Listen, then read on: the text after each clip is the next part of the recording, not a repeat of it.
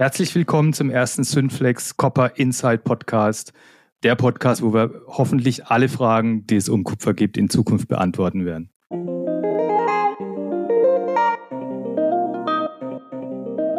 Es ist auch, glaube ich, jedem klar, dass wir unsere Natur und unsere Umwelt schützen müssen und da was auch tatsächlich tun müssen. Und das liegt nun mal im Wesentlichen an der Reduzierung von den Treibhausgasen. Wenn man auf die Dekarbonisierung schaut und auf Carbon Footprint, was immer wichtiger wird. Da spielt doch Recycling gerade in unserem Markt eine immer größer werdende Bedeutung. Und diese Nachhaltigkeit in der Lieferkette oder nennen wir es mal auch Sorgfalt in der Lieferkette, die schätze ich als privater Konsument wert. Und in der Industrie sind wir noch nicht so weit. Aber ich glaube, es wird einen Wandel geben. Also hallo Uwe, schön, dass du da bist. Heute der perfekte Tag, um über Kupfer zu sprechen. Historisch hohe Preise, der höchste Referenzpreis aller Zeiten, zumindest in Euro. Und du bist der perfekte Gast für diesen Tag. Uwe, Uwe Schmidt, Vorstand Montanwerke Brixleck seit drei Jahren, äh, Chief Commercial Officer, davor zwölf Jahre Head of Metal Management bei Deal Metall, fünf Jahre Geschäftsführer bei Wilhelm Raven. Ja, da, da bleibt eigentlich nichts hinzuzufügen, außer dass du ein altes Schlachtrost bist in diesem Markt und alles gesehen hast. Und deswegen auch gleich meine erste Frage. Was war der größte Reinfall, den du mit Kupfer bisher erlebt hast in deiner Karriere? Boah, erstmal vielen Dank für die Einladung. Habe ich mich wirklich sehr gefreut. Große Ehre. Auch deine Bezeichnung altes Schlachtross, das ist ein bisschen irritierend für mich, weil ich bin eigentlich gar nicht so ein alter Hase bin ja auch erst mit 35 in den Markt reingekommen. Das, was ich vorher gemacht habe, zählt für den Markt relativ wenig. Und es macht mir riesen Spaß, in dem Geschäft aktiv zu sein. Und daneben gelegen habe ich ziemlich oft. Ich glaube, das Gute ist, und da zitiere ich meinen alten Chef und Gesellschafter, den Herrn Dietiker, äh, man darf immer Fehler machen, aber denselben Fehler bitte nur einmal. Und wenn man das beherzigt, dann passiert schon mal das eine oder andere. Und äh, ja, aber am Ende, wenn man daraus lernt, kann man immer einen roten Faden hinter sich herziehen, der keine Knicke bekommt. Das, glaube ich, kennen wir alle. Wenn man aus seinen Erfahrungen und aus seinen Fehlern lernt, dann wächst man auch daran und dann kann man äh, das Beste draus machen für die Zukunft. Ähm, Uwe, erzähl mal so ein bisschen Montanwerke Brixleck. Das ist ja eine Firma, die sitzt in Österreich quasi auf dem Berg, in Tirol. Was macht ihr da genau? Also wir sitzen hier etwa eine halbe Stunde, gute halbe Stunde östlich von Innsbruck in Tirol, direkt am Inn. Und äh, wir sind hier so eine Sekundärkupferhütte mit einer Riesentradition. Also uns gibt es schon seit über 500 Jahren. Und vor etwa 50 Jahren hat man erkannt, dass man also aus den Bergen hier nicht wirtschaftlich Erze rausholen kann, kupferhaltige Erze rausholen kann und hat sich dann entschieden, in den Recyclingbereich einzusteigen. Das wird seitdem konsequent weiterentwickelt und heute, in diesem Jahr, werden wir etwa 130, 135.000 Tonnen Kathoden produzieren. LME Standard Grade A. Etwa, wir haben auch ein paar bessere Kathoden.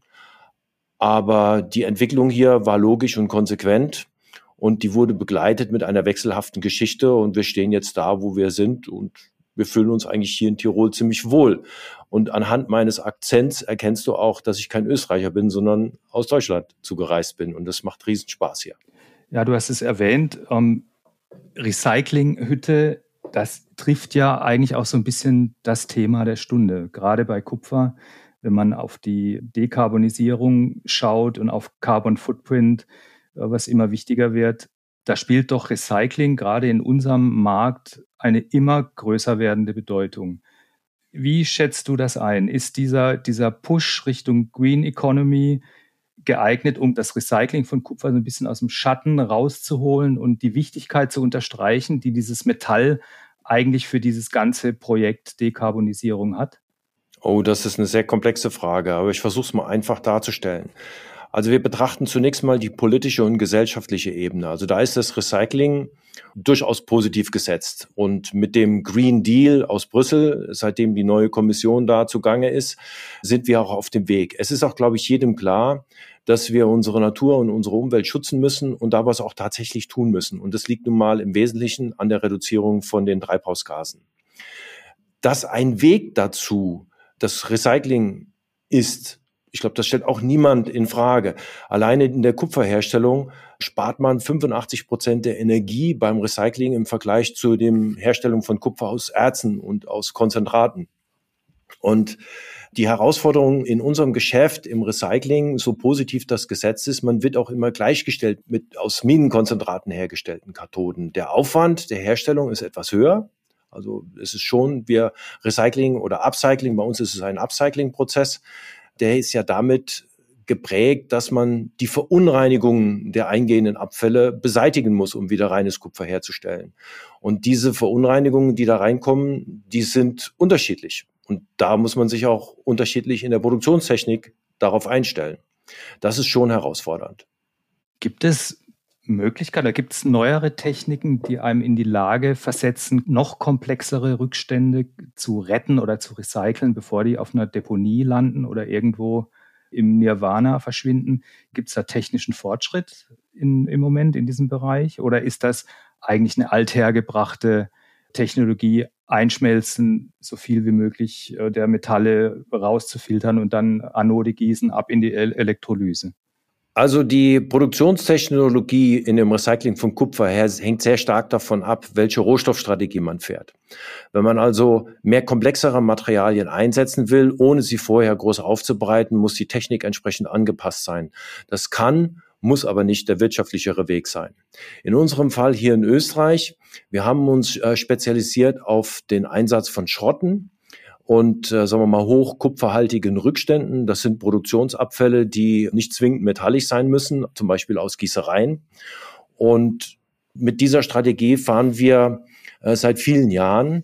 Äh, es gibt andere Strategien, die, sagen wir mal, den Einsatz, die sich auf den Einsatz von Elektro- und Elektronikschrott spezialisiert haben. Die haben andere Aggregate, haben auch dafür technisch andere Herausforderungen. Also das hängt davon im Wesentlichen ab. Aber grundsätzlich für die Schrotte, die anfallen in unserer Gesellschaft, gibt es Lösungen. Und zwar im Recyclingbereich und auch im Upcyclingbereich.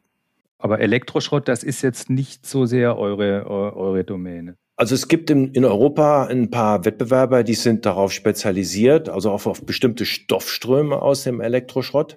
Wir fokussieren uns auf im Elektroschrott auf Rohstoffe, die bereits gut aufbereitet sind. Wenn wir zum Beispiel einen aufbereiteten Schredder nehmen, zum Beispiel aus Hausgeräten, aus Elektrohausgeräten, der von Eisen befreit ist und der so sehr metallisch ist und eine Mischung aus NE-Metallen mit Schwerpunkt Kupfer hat, dann können wir das sehr gut verarbeiten.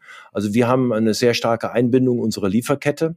Andere Wettbewerber können das Material auch direkt verarbeiten, so wie es ist, und haben eigene Aufbereitungskapazitäten vor Ort. Wir nicht. Wir haben auch hier keinen Platz, abgesehen davon. Ja, das kann ich bestätigen. Es ist relativ eng und begrenzt bei euch. Ähm, Gibt es noch Möglichkeiten zu wachsen, jetzt wenn man räumlich etwas beengt ist? Wo, wo liegen die Möglichkeiten für euch? Sagen wir mal, hier in Brixlex sind die, die Wachstumsmöglichkeiten beschränkt. Also von rein von der Elektrolyse her werden wir in Europa Stand heute auch die kleinste Kupferhütte sein. Also mit 130.000 Tonnen, vielleicht können wir noch ein bisschen mehr produzieren, aber wir werden nie an den nächstgrößeren herankommen, der mehr als 200.000 Tonnen Kathoden produziert. Dafür fehlt hier einfach der Platz.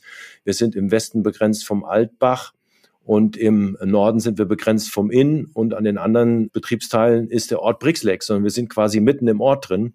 Also Platz haben wir hier in Österreich keinen. Wo wir theoretisch noch wachsen können, das ist bei unserer Tochter in der Slowakei. Dort haben wir Platz. Dort werden auch 50 Prozent unserer Anoden gegossen und die dann mit dem Zug hier nach Österreich geliefert werden. Und die gehen dann weiter in die Elektrolyse und da werden dann die Kathoden hergestellt. Gut, Kathoden ist ein gutes Stichwort. Ihr habt auch ein relativ neues, interessantes Produkt kreiert oder auf den Markt gebracht. Kannst du das mal so ein bisschen erläutern, was ihr da vorhabt und in welche Richtung das geht und ob es tatsächlich so neu ist? Es ist nicht neu. Also sagen wir mal, wir haben äh, einfach festgestellt, dass in dem Elektrolyseprozess manchmal Kathoden rauskommen. Die sehen nicht nur wunderschön aus, sind also sehr homogen äh, optisch in der Qualität, sondern auch analytisch sind sie eigentlich wesentlich besser als das, was der LME-Standard fordert. Und da lag es einfach auf der Hand, dass wir uns überlegen, gibt es jemanden, der einfach bessere Kathoden als LME-Standard braucht? Und äh, was ist der Nutzen dabei? Und der Nutzen ist einfach für diese Kunden überzeugend. Das sind keine Riesenmengen, die wir da rausholen, aber da haben wir einen Zusatznutzen getroffen, den die Kunden auch wertschätzen und das wird auch weiter so bleiben. Ein zweiter Schritt, da sind wir jetzt eher Trendfolger. Es ist also, wir überlegen, ob wir neben der Zertifizierung, dass unsere Kathoden 100 Prozent aus dem Recycling kommen, uns auch noch mehr dem Umweltgedanken nähern. Momentan gibt es einen sehr starken Trend aus der Wertschöpfungskette, also von Kunden oder Kundeskunden oder sogar von Endverbrauchern, die wollen wissen, wie hoch ist eigentlich unser CO2-Fußabdruck? Und kann man das auf das Kilogramm produziertes Kupfer zurückrechnen? Und da sind wir gerade dabei, uns auditieren zu lassen. Und wir werden das also im Sommer, allerspätestens am Ende des Sommers diesen Jahres, werden wir unseren CO2-Fußabdruck veröffentlichen. Und wir sind zuversichtlich, dass wir da wirklich ein sehr gutes Ergebnis abliefern werden. Gut, dann kennt man quasi seinen eigenen Status quo. Aber die, die Aufgabe für die Zukunft die liegt ja dann wahrscheinlich auch darin, dass man irgendwo einen Pfad hat oder einen Weg beschreitet, wo man dann auch immer wieder besser wird und diesen Status quo eben, eben verbessert. Das ist, glaube ich, das Entscheidende. Und wir in der deutschen oder in der europäischen Industrie, ich weiß, dass diese Bemühung oder dieses Aufarbeiten des CO2-Fußabdrucks an vielen Stellen im Moment stattfindet. Wir werden wahrscheinlich relativ schnell feststellen, dass wir besser sind als der Durchschnitt der Welt. Aber wahrscheinlich muss man ja auch den Rest der Welt dazu bewegen, in die gleiche Richtung zu gehen. Wie gelingt das in deinen Augen? Kann man das über Prämien regeln, dass man, wenn man besonders gutes Metall herstellt, einen höheren Preis erzielt oder eher über eine Malusregel für, für die eben nicht so nachhaltig produzierten Kartonen? Wie, wie ist da deine Meinung? Das muss man zweigeteilt sehen. Also wir, wenn wir uns mal als Privatperson einfach sehen. Also ich lege schon sehr großen Wert darauf, dass das, was ich esse, zu Hause im privaten Umfeld aus einem natürlichen und nachhaltigen Umfeld kommt. Also ich kaufe in der Regel keine maschinell gefertigten Lebensmittel, wo ich nicht wirklich weiß, was drin ist oder wer es gemacht hat. Und diese Nachhaltigkeit in der Lieferkette oder nennen wir es mal auch Sorgfalt in der Lieferkette, die schätze ich als privater Konsument wert. Und in der Industrie sind wir noch nicht so weit. Ich glaube, dass dieser Druck ähm, auch politisch-gesellschaftlich irgendwann entsteht. Und man ist irgendwann bereit, für ein nachhaltig hergestelltes, ob es ein Commodity ist oder was auch immer für ein Produkt ist, ist man unter Umständen auch bereit, auch mehr zu bezahlen, weil das einen Mehrwert für den Kunden wiederum bedeutet. Es wird sicherlich noch eine Weile dauern, bis sich das durch in der ganzen Welt umgesetzt ist. Wir wissen auch heute, nicht umsonst hat man Produktionsstandorte in Asien, die vieles viel günstiger machen können. Und man verzichtet auf die Produktion aus Kostengründen in Europa. Aber ich glaube, es wird einen Wandel geben. Ich bin überzeugt, dass wir von hier aus dem Herzen Europa heraus äh, diesen, nennen wir es mal, ich würde es nicht sagen grünen Gedanken, weil das verfälscht es ein bisschen, sondern es ist einfach einen nachhaltigen Gedanken. Und Nachhaltigkeit ist ja nicht nur das Umweltgerechte, sondern es ist ja viel, viel mehr, dass wir das hier einen Benchmark bilden können in Europa, der auch Benchmark für die Welt ist. Und dann wird sich das auch in der Summe, in der gesamten Welt, auch in anderen Kontinenten ändern. Gehört dazu dann nicht auch, dass man die metallischen Rückstände oder die Schrotte, die man in Europa produziert, dann auch in Europa nicht, die muss man doch eigentlich dann auch hier halten und man sollte sie nicht äh, ans Ende der Welt exportieren, nur um sie dann dort unter Umständen und unter schlechteren Rahmenbedingungen recyceln zu lassen, als das hier dann äh, möglich wäre. Also worauf ich anspiele, ist dieser, dieser Schrotthandel, der ins Ausland geht, dieser Export an, an Metall, an Kupfer, an Messing. Äh, das sieht man ja schön an den Statistiken vom GDB, dass da doch jedes Jahr noch sehr, sehr viel aus Europa rausgeht. Und das erschließt sich mir dann nicht ganz, warum wir das nicht in Europa halten. Vor allen Dingen vor dem Hintergrund, dass wir ein sehr rohstoffarmer Kontinent sind und wir diese Primärrohstoffe, die Erze im Boden in der Menge, wie wir sie brauchen, ja eigentlich gar nicht haben. Hm. Aus gesellschaftlicher Sicht absolut d'accord. Unsere urbane Mine sollte auch uns gehören. Wir dürfen ja auch nicht so ohne weiteres in einer chinesischen Mine rumgraben. Die Chinesen würden uns das nie erlauben. Im umgekehrten Schluss ist es so, dass die äh, Chinesen in unserer urbanen Mine oder die manche Asiaten, ich möchte nicht nur so auf das Land China mich da konzentrieren, aber wir erlauben anderen Ländern in unserer urbanen Mine Rohstoffe zu heben und zu kaufen. Aber wir sind auch in, in Europa, und das ist die andere Seite der Medaille, wir haben uns dem freien Handel verpflichtet. Und wenn ich es dem freien Handel wenn ich dem, und das hat uns ja auch groß gemacht, der freie Handel, dann äh, müssen wir sicherstellen, dass der freie Handel auch funktioniert, auch mit Rohstoffen. Und dann auf der anderen Seite muss ich natürlich, wenn freier Handel, muss ich sicher sein, dass es ein sogenanntes Level Playing Field ist. Das heißt, derjenige, der unsere Rohstoffe verarbeitet, der muss es nach den gleichen Gesetzmäßigkeiten tun, wie wir es auch hier in Europa machen. Und dann habe ich da überhaupt kein Problem damit. Also das ist aber jetzt in irgendeiner Form mit Subventionen, mit staatlichen Subventionen oder mit Lohndumping oder mit welchen anderen Maßnahmen dort die Rohstoffe gekauft werden, da muss es in irgendeiner Form Regelungen geben, dass das erschwert wird. Aber grundsätzlich unterstütze ich schon den freien Handel auch mit Rohstoffen. Hm. Also ein Level, Level Playing Field, aber gleichzeitig eine State-of-the-Art Technik, die das Ganze dann unterfüttert und dafür sorgt, dass die Dinge nicht einfach, so wie wir früher haben wir ja gesagt, Kupfer abgebrannt, genau. auf den Haufen, die Kabel angezündet. Das ist ja noch ein alter Terminus technicus aus dem Metallhandel. Das sollte man dann schon verhindern. Wäre es da nicht eine Idee, dass man auch versucht, in Europa eben Kapazitäten aufzubauen? Was ähnliches wie ihr es habt an einer anderen Stelle, ist das nicht die Lösung, dass man einfach sagt, okay, man muss eine, eine, eine Nachfrage auch für diese Schrotte quasi an den Markt bringen, damit diese Schrotte dann auch tatsächlich hier bleiben und nicht woanders verarbeitet werden. Äh, wie sieht das aus mit den Stoffströmen? Ist, gibt es genug Schrott in Europa für die bestehenden Hütten? Äh, ist da noch Platz für mehr Hütten oder haben wir eine Schrottknappheit? Wie, wie siehst du das? Ist, da, ist das? Oder ist das immer in Bewegung, abhängig von den Preisen? Äh, ja, jetzt ist es spannend. Also hier hängt es sehr stark von der Struktur der Schrotte ab. Also wir klassifizieren die Schrotte in äh, End-of-Life-Scraps, also Schrotte, die am Ende ihres Lebenszyklus angekommen sind und da wiederum unter kurzfristige, mittelfristige und langfristige und dann halt eben sogenannte direkt einsatzfähige Schrotte, also Direct Use Scraps, die in der Industrie bei der Bearbeitung von Halbzeug anfallen. Die haben einen besonderen Status. Und bei den End-of-Life-Schrotten ist es tatsächlich so, dass die Schrotte, die vorwiegend gesammelt werden, und das sind Schrotte, vor allem Schrotte, die schon, sagen wir mal, mehr als 30 Jahre ihre Funktion in der Wertschöpfungskette hatten, also die langfristigen End-of-Life-Schrotte. Diese Schrotte werden gesammelt und in der Regel nicht, sagen wir mal, die sind, die sind sehr preissensitiv, weil die, die sammeln, die hedgen nicht. Das heißt, die sind von steigenden Preisen abhängig. Und äh, wenn die Preise fallen, dann werden die Schrotte eher zurückgehalten und man wartet, bis die Preise wieder steigen. Anders ist es bei den Schrotten, die vorwiegend eine kurzfristige und mittelfristige äh, Lebenszeit in der Wertschöpfungskette hatte. Beispiel für mittelfristig, so 10 bis 30 Jahre, ist der klassische Schrott ja, aus der Verschrottung von Autos zum Beispiel oder Haushaltsgeräte.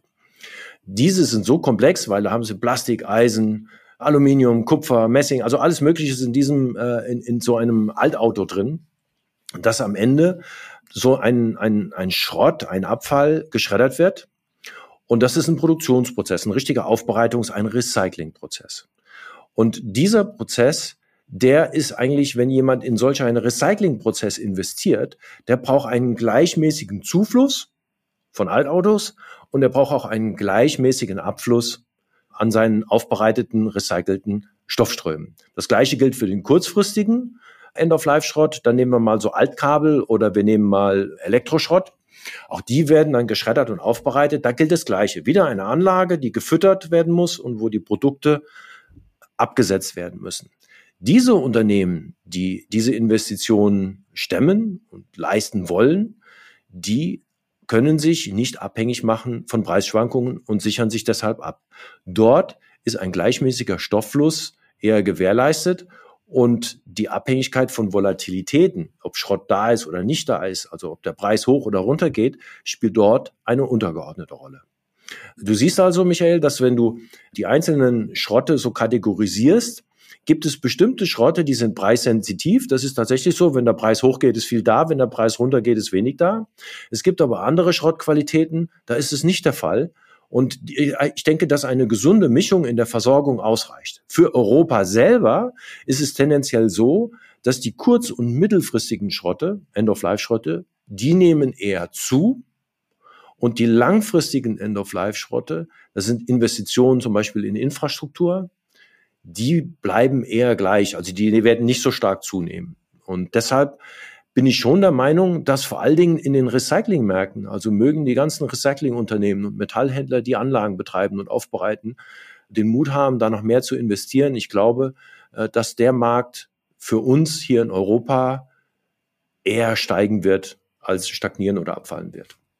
Also ich sehe schon, es ist ein, ein sehr, sehr zyklisches Geschäft, abhängig von Preisbewegungen beim Kupfer. Das, ähm, das sehen wir ja auch gerade im Moment. Wir haben heute ganz aktuell, Uwe, das ist vielleicht ein Zufall, aber vielleicht auch einfach Schicksal, den höchsten Preis für Kupfer in Euro aller Zeiten gehabt äh, heute Morgen und auch die Dell-Notiz heute, die oder die Referenzpreise, die heute ermittelt worden sind da müsste doch im Moment bei diesen extrem hohen Preisen auch eine Lawine an Schrott auf euch äh, niederprasseln. Ist das so oder ist das eigentlich eher schon alles abgearbeitet und im Moment die Pipeline eher leer? Also leer ist die Pipeline noch nicht, aber die großen Mengen sind, bleiben jetzt aus. Also die meisten Schrotte wurden ausgeliefert und man darf nicht vergessen, dass wir im vergangenen Jahr, März, April, hatten wir einen halb so hohen Kupferpreis, vielleicht sogar noch weniger. Und bis zu diesem Zeitpunkt sind Schrotte zurückgehalten worden, ja. Aber seit dieser Zeit als also nach Corona, also nach dieser ersten Welle, sich die Industrie anfing zu normalisieren und die Rohstoffpreise kontinuierlich gestiegen sind, da haben sich sehr viele von ihren Beständen getrennt. Und das muss erstmal wieder nachkommen. Und dazu muss halt eben die Konjunktur laufen und es sieht ja momentan nicht schlecht aus. Aber das, ich glaube, die großen Mengen, die sind tatsächlich gelaufen. Man darf auch nicht vergessen, dass wir seit kurzem auch wieder asiatischen Wettbewerb im Markt haben, der auch ein bisschen was abgrast, so dass also diese Überverfügbarkeit oder dieser Käufermarkt, den wir vor einem halben Jahr noch hatten, der ist jetzt nicht mehr da. Du hast es angesprochen, die Asiaten sind wieder verstärkt im Markt. Also China hatte ja eine ganze Zeit lang seine ähm, Strategie ein bisschen geändert und hat auch bestimmte metallische Abfälle umdeklariert. Jetzt ist diese Staubsaugerfunktion, die China eigentlich ja die letzten Jahre hatte, wieder da. Es geht also wieder mehr, mehr Schrott nach China. Aber was ist dein Eindruck? Wie haben sich insgesamt die Stoffströme in den letzten Jahren für euch jetzt als Montanwerke Brixleck verändert? Hat sich das regional mehr aufgesplittet oder ist das nach wie vor ein traditionelles Geschäft für euch? Je näher man an euch dran ist, desto besser kann man da die Schrotte hinliefern oder haben sich für euch andere Möglichkeiten auch aufgetan im, in den letzten Jahren? Also wir haben bei den Montanwerken vor, das fing vor vier Jahren an, haben wir unsere Einkaufsorganisation etwas angepasst, regional, regional neu strukturiert und äh, gehen jetzt die Märkte systematisch nach diesen vorhin beschriebenen Stoffströmen an. Das heißt also, wir wissen genau, was wir von welchem Stoffstrom benötigen, um unsere Produktion auszulasten und schauen uns die regionalen Märkte an und akquirieren dann die Schrotte.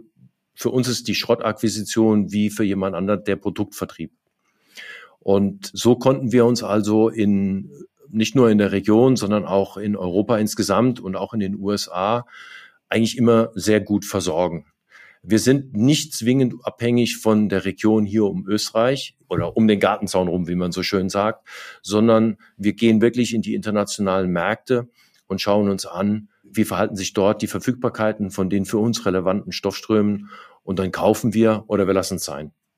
Du hast ein gutes Stichwort genannt, die USA. Das war für mich eigentlich immer ein Rätsel, warum eine Volkswirtschaft, die so groß ist wie die USA, im Grunde über keinerlei nennenswerte Recyclingkapazitäten verfügt, die man jetzt auch mal mit einer viel kleineren Volkswirtschaft wie Deutschland oder Österreich vergleichen kann. Da gibt es keine Sekundärhütten wie Montanwerke Brixleck, wie, wie Lünen oder, oder Metallo. Woran liegt das? Sie haben seit jeher ihre Schrotte exportiert. Am liebsten nach China, aber wenn es China nicht ist, dann woanders hin.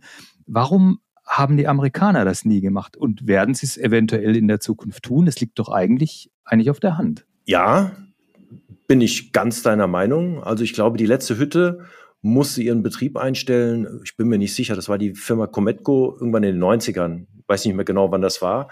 Und seitdem gab es keine Recyclinghütte mehr in den USA. Jetzt gibt es ein Joint Venture von dem Stahlkonzern SDI und äh, Lafarga, dem spanischen Drahthersteller. Und es gibt noch im Südosten der USA jetzt ein neues Projekt, wo auch ein europäischer und ein amerikanischer Händler sich zusammentun, um eine kleine Produktion aufzubauen. Aber aus meiner Sicht reicht es nicht aus, um sagen wir mal, um Amerika die Nachfrage zu decken. Es ist tatsächlich so, dass wenn man in USA investieren will, ist das große Problem die Planungssicherheit. Es wird kein Händler in den USA sich committen, an die amerikanische Hütte zu liefern, wenn der Chinese subventioniert viel mehr bezahlt. Und diese Planungssicherheit hat man da drüben auch nicht. Und deswegen kann man Subventionen des Staates hin oder her auch, sagen wir mal, nur mit einem gewissen Risikobereitschaft investieren. Und es ist ja keine kleine Investition, mal eben eine Kupferhütte hinzustellen. Besonders unter den aktuellen Auflagen, die man erfüllen muss, wenn man sich eine Elektrolyse hinstellen muss bei den Mengen von Schwefelsäure, die man da braucht. Ja, aber es ist auch keine Frage, dass wir die Kupfereinheiten brauchen in Zukunft. Ne? Weil wenn man sich die Entwicklung anschaut, E-Mobility, regenerative Energie, Aufbau von Ladeinfrastruktur, äh, die ganze Elektrifizierung der Wirtschaft, dann sind ja auch alle Prognosen so, dass immer mehr Kupfer gebraucht werden wird. Primärkupfer, also entweder aus der, das direkt aus der Mine kommt oder eben eine, eine, höhere Recyclingquote, obwohl bei Kupfer natürlich die Recyclingquote aufgrund der Werthaltigkeit des Rohstoffs schon, schon wahrscheinlich sehr, sehr hoch ist. Aber wir brauchen mehr Kupfereinheiten und das ist, ist eine Aufgabe dann auch für die Zukunft. Ne?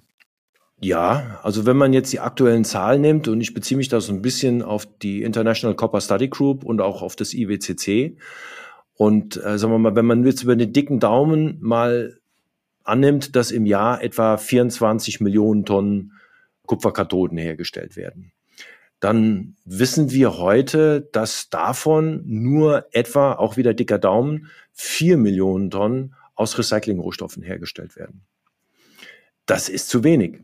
Natürlich werden wir auch zukünftig an, auf Primärmaterial angewiesen sein, weil die Nachfrage einfach höher ist als mit Sekundärrohstoffen überhaupt produziert werden kann. Und was noch ganz wichtig ist, und äh, das darf man nicht vergessen, man wird sicherlich keine Sekundärhütte in ein strukturschwaches Land stellen, weil wie sollen die Schrotte dahin kommen? Und das ist ein ganz wichtiges Thema. Schrotte fallen nur dort an, wo ein hoher Industrialisierungsgrad ist. Und das haben wir nun mal hier in Europa. Ja, und es müssen natürlich auch diese End-of-Life-Zyklen, die müssen dann auch entsprechend kurz sein. Ne? Wenn so eine Geschichte dann äh, so ein Trafo oder Generator ne, oder ein Elektromotor 100 Jahre in Betrieb ist, dann bringt das natürlich der Recyclinghütte am Ende relativ wenig. Ne? Gut, wir haben natürlich auch jetzt äh, ungefähr vier Millionen Tonnen an, ähm, an Kathodenproduktion aus Schrott. Wir haben natürlich, das darf man auch nicht vergessen, insgesamt im Kupfermarkt einen sehr, sehr hohen Direkteinsatz, ne? also ein Direct Melt, wo dann eben gute Drahtschrotte äh, Milbury Lackdraht direkt in die Gießereien geht und da quasi dieser Zwischenschritt des Umschmelzens in eine Kathode und dann einschmelzen in, und daraus ein Draht herzustellen oder was auch immer, ein Halbzeugenprofil. Das fällt dann weg. Das ist natürlich auch noch ein, ein Teil. Aber insgesamt, glaube ich, sind wir uns einig, dass wir als Europa oder als Deutschland, als rohstoffarme Region diese urbane Mine und diesen Recyclinggedanken fördern müssen. Und wir müssen auch dafür streiten bei allen politischen Entscheidungsträgern, dass das im Grunde das richtige Image hat und wegkommt von diesem Abfallgedanken, weil das ist tatsächlich ein Rohstoff. Ne? Das ist eine, das ist was wirklich Werthaltiges und man sieht es natürlich auch daran, dass jetzt eben bei den hohen Kupferpreisen natürlich auch wieder ein Anreiz besteht, die äh, die Kabel überall abzuschneiden und was weiß ich. Ne? Also das, das, haben wir ja alles schon gesehen. Also da bin ich nicht so ganz deiner Meinung, Michael. Also ich bin ein starker Verfechter der derzeitigen abfallrechtlichen Definition in Europa. Das macht viele Dinge leichter. Und vor allen Dingen, wir dürfen nicht vergessen, dass du hast es gerade vorhin in, in einem deiner Eingangsstatements gesagt, müssen wir nicht irgendwie verhindern, dass Rohstoffe aus unserer urbanen Mine ins Ausland gebracht werden. Und die Chinesen haben jetzt die Schrotte äh, aus dem Abfallregime herausgenommen und haben sie zu Rohstoffen gemacht. Es gibt äh, sehr viele Stimmen, die möchten das gerne in Europa auch so haben. Ich persönlich finde das nicht so gut aus zwei Gründen. Der erste Grund ist, habe ich einen Abfallstrom und das hängt mit der Definition äh, des Abfalls zusammen, dann will ich erstmal als ursprünglicher Abfallerzeuger, will ich mich davon entledigen. Egal, ob ich dafür Geld bekomme oder nicht. Also rein per Definition ist es, so wie es zurzeit in Europa definiert ist, Abfall. Punkt. So, es ist kein gefährlicher Abfall. Da brauchen wir nicht drüber reden, sondern ein Schrott kann als Abfall genauso gehandelt werden wie alles andere auch. Also es ändert sich per se erstmal nichts an der rechtlichen Definition. Es gibt aber einige Schrotte, und da fängt es an, ein bisschen schwierig zu werden. Da muss man sich überlegen, ab wann ist zum Beispiel ein Schrott gefährlich? Wie viel Bleioxid muss dranhängen, damit es gefährlich wird? Wie viel Emotion muss dranhängen, damit es gefährlich wird? Und dieses dann nachher zu abstrahieren im Detail, das ist etwas, was wir, was wir hier in Europa nicht darstellen können und auch nicht wollen. Und dazu kommt noch als letzter Punkt ist, solange der Schrott Abfall ist, habe ich als Staat auch die Möglichkeit, Abfallbewegungen zu monitoren. Nicht zu überwachen, sondern einfach nur zu monitoren. Weil ich will nicht, dass irgendwelche Schweinereien irgendwo hingefahren werden. Und deshalb bin ich der Meinung, dass der Abfallbegriff für uns hier in Europa nicht schädlich ist, weder für den Metallhandel noch für die Industrie, sondern es ist eher förderlich im Sinne der besseren Transparenz und der Umweltfreundlichkeit. Okay, das ist ein Punkt. Generell, was, was glaubst du, wird es genug Kupfer geben? Das ist so eine Frage, die, die mir meine Kunden zum Beispiel ganz oft stellen. Äh, die lesen auch alle Zeitungen, die sagen, oh, es wird so viel mehr gebraucht und China ist schon über 50 Prozent. Wird es genug Kupfer geben? Ich, meine Antwort ist eigentlich immer, immer relativ lapidar. Ich sage, ich habe so viel davon, ich muss es sogar verkaufen. Also macht euch keine Gedanken. Aber, aber ne, von der Strategie mal so 15 Jahre nach vorne gedacht, wird es genug Kupfer geben, um das alles zu unterlegen oder sind nicht eher andere Metalle das Nadelöhr? Also ich sehe tatsächlich auch das Nadelöhr an anderer Stelle. Kupfer wird es genug geben. Was man nicht unterschätzen darf aus heutiger Sicht, ist das Thema Substitution. Als die Substitutionsgedanke, also ich rede davon, Aluminium äh, zu nehmen und damit die Kupferanwendungen zu substituieren, als dieser erste Gedanke hochkam, kam ich gerade frisch ins Geschäft und da war der Kupferpreis zum ersten Mal nachhaltig durch die 3000 Dollar gegangen in 2005. Und äh, das muss man sich heute mal überlegen, bei fast 10.000 Dollar. Es gab es wirklich. Und da war der Preis, das Verhältnis zwischen dem Aluminiumpreis und dem Kupferpreis von 1 zu 4. Äh, jetzt sind wir bei 1 zu 9 oder 1 zu 10. Ich habe jetzt die Tage nicht mehr genau gerechnet. Das heißt, der Substitutionsdruck wird einiges an Nachfrage nach Kupfer denke ich, reduzieren und eingrenzen. Und das, was als zusätzliches Angebot in den Markt kommt, das ist aus meiner Sicht für die nächsten fünf Jahre, soweit ich das überblicken kann, auf jeden Fall ausreichend. Also das ist meine persönliche Denke in dieser Stelle. Der Meinung sind wir auch. Wir glauben auch, dass eher andere Metalle das Nadelöhr sein werden. Äh, jetzt gerade E-Mobility, dann ist wahrscheinlich eher Nickel ein Problem oder, oder Kobalt, je nachdem für die, für die Batterien. Zu Aluminium, da haben wir auch eine, eine, Meinung. Wir können auch Aluminium lackieren. Ich würde jetzt nicht behaupten, dass uns das besonders viel Spaß macht, aber es ist technisch möglich. Es ist halt einfach nicht, nicht so dankbar, das Metall. Nicht so sehr von der elektrischen Leitfähigkeit her. Das kann man, das kann man lösen. Es ist einfach von den physikalischen Eigenschaften. Es ist halt nicht so geschmeidig. Ne? Es ist nicht so, man kann es nicht so eng auf engsten Raum wickeln wie Kupfer. Und wir denken oder glauben, sind der festen Überzeugung, dass die einfache Substitution, da wo man Aluminium nehmen kann statt Kupfer, das ist schon längst durch. Das ist schon, wie du gesagt hast, bei anderen Preisniveaus passiert. Bei den neuen Anwendungen jetzt im Auto, einen Powertrain zum Beispiel, wickeln mit Aluminiumlackdraht statt mit Kupferlackdraht, das ist schon wesentlich komplizierter, weil man da nicht in einer Rüttelarmumgebung ist und da einige Anforderungen einfach, die, wo, wo Kupfer physikalisch bessere Eigenschaften hat als Aluminium. Das glaube ich, wird so schnell nicht passieren. Da im Drahtbereich, wo es hätte passieren können und sollen, da ist es schon längst passiert. Ne? Im Halbzeugbereich gebe ich dir recht. Plastik, Kunststoff ist da sicherlich eine große Bedrohung, ne, wenn man sieht, oder Bedachungskupfer, das sieht man ja heutzutage auch schon fast gar nicht mehr. Aber wie gesagt, Substitution ist immer ein Thema und klar, der Preisunterschied, der ist schon nicht von der Hand zu weisen. Ne? Aber trotzdem äh, ich will jetzt den Aluminiumfreunden nicht auf den Schlips treten, aber Kupfer ist einfach das schönere Metall. Unterschreibe ich sofort. Ja, es, es macht einfach mehr Spaß. Aber wie gesagt, ein, ein, ein, Aluminiumhändler, der wird genau das Gegenteil sagen und die Vorteile von Aluminium äh, aufzählen. Und Schön leicht. Ja, klar, hat seine Berechtigung und es wird sicherlich gerade im Fahrzeugbau, gerade bei der E-Mobility eine überragende Bedeutung äh, spielen in den nächsten Jahren. Ne? Also äh, ja. Hut ab vor Aluminium. Keine Frage.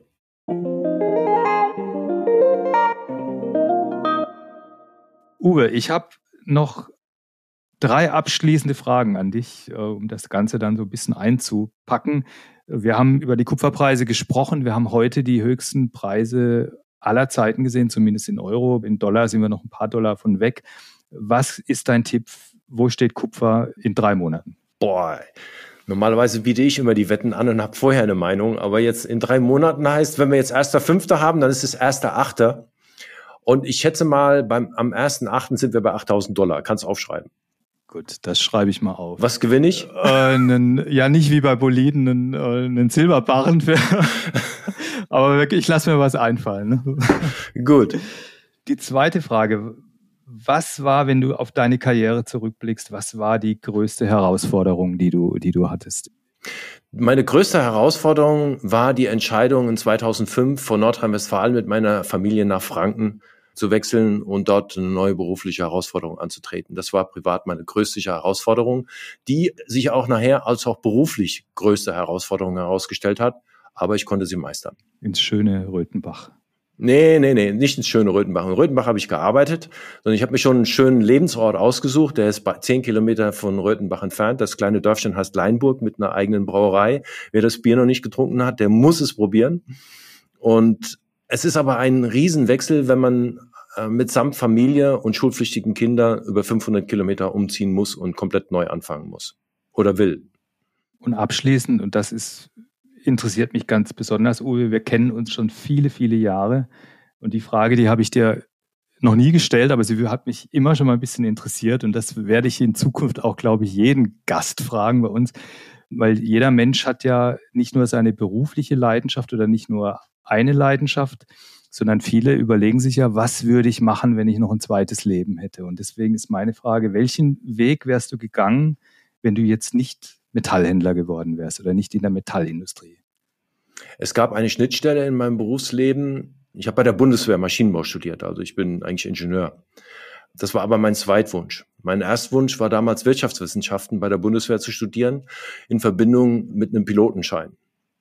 Also das wäre eigentlich der Weg gewesen, der mir vorgezeichnet, wie es grammatikalisch richtig gewesen wäre. Ist das richtig? Ich weiß nicht. Egal. Und ähm, der zuständige Berater an der Offizierprüfzentrale hat gesagt, da haben wir genug, Sie müssen Maschinenbau studieren. Und so ist das alles gekommen. Ja, interessant. Also dann wärst du Kampfpilot geworden, um es abzukönnen. Sowas in der Richtung. Irgendwie sowas. Also entweder Hubschrauber oder Transportflugzeug. Ich weiß es nicht. Keine Ahnung.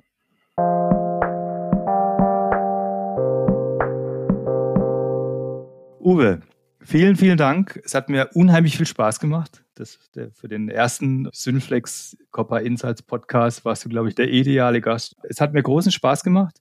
Wie gesagt, du warst der erste äh, Gast, den wir eingeladen haben, mit dem wir über dieses faszinierende Metall sprechen wollten. Und es konnte eigentlich auch niemand anders sein als du, weil, wie gesagt, wir, wir beide kennen uns schon ewig und wir machen gute Geschäfte miteinander, viel, seit langen Jahren. Also ist das alles richtig, so wie es gekommen ist. Ich habe eine Frage. Ihr habt sicherlich einen Social-Media-Kanal irgendwo, wo man euch finden kann, wenn man mehr über die Montanwerke wissen will. Wo findet man euch? Ja, nur ausschließlich auf LinkedIn. Also wenn man auf LinkedIn entweder meinen Namen oder die Montanwerke Brixleck eingibt, dann kann man unsere Posts sehen und unsere Nachrichten entsprechend dann auch folgen. Ja, alles klar, das packen wir dann in die Thumbnails. Ich hoffe, den Zuhörern hat es auch Spaß gemacht. Ich hoffe, es hört überhaupt jemand zu. Und gut, wir werden das wiederholen in den nächsten Monaten, nicht mit Uwe, mit anderen Gästen. Ich hoffe, dass es genauso interessant wird. Uwe, vielen Dank und wir sehen uns spätestens in London, vielleicht und hoffentlich früher. Bis dann. Ja, vielen Dank und macht weiter so. Das ist eine tolle Idee mit dem Podcast. Wirklich. Hat Spaß gemacht. Danke. Tschüss.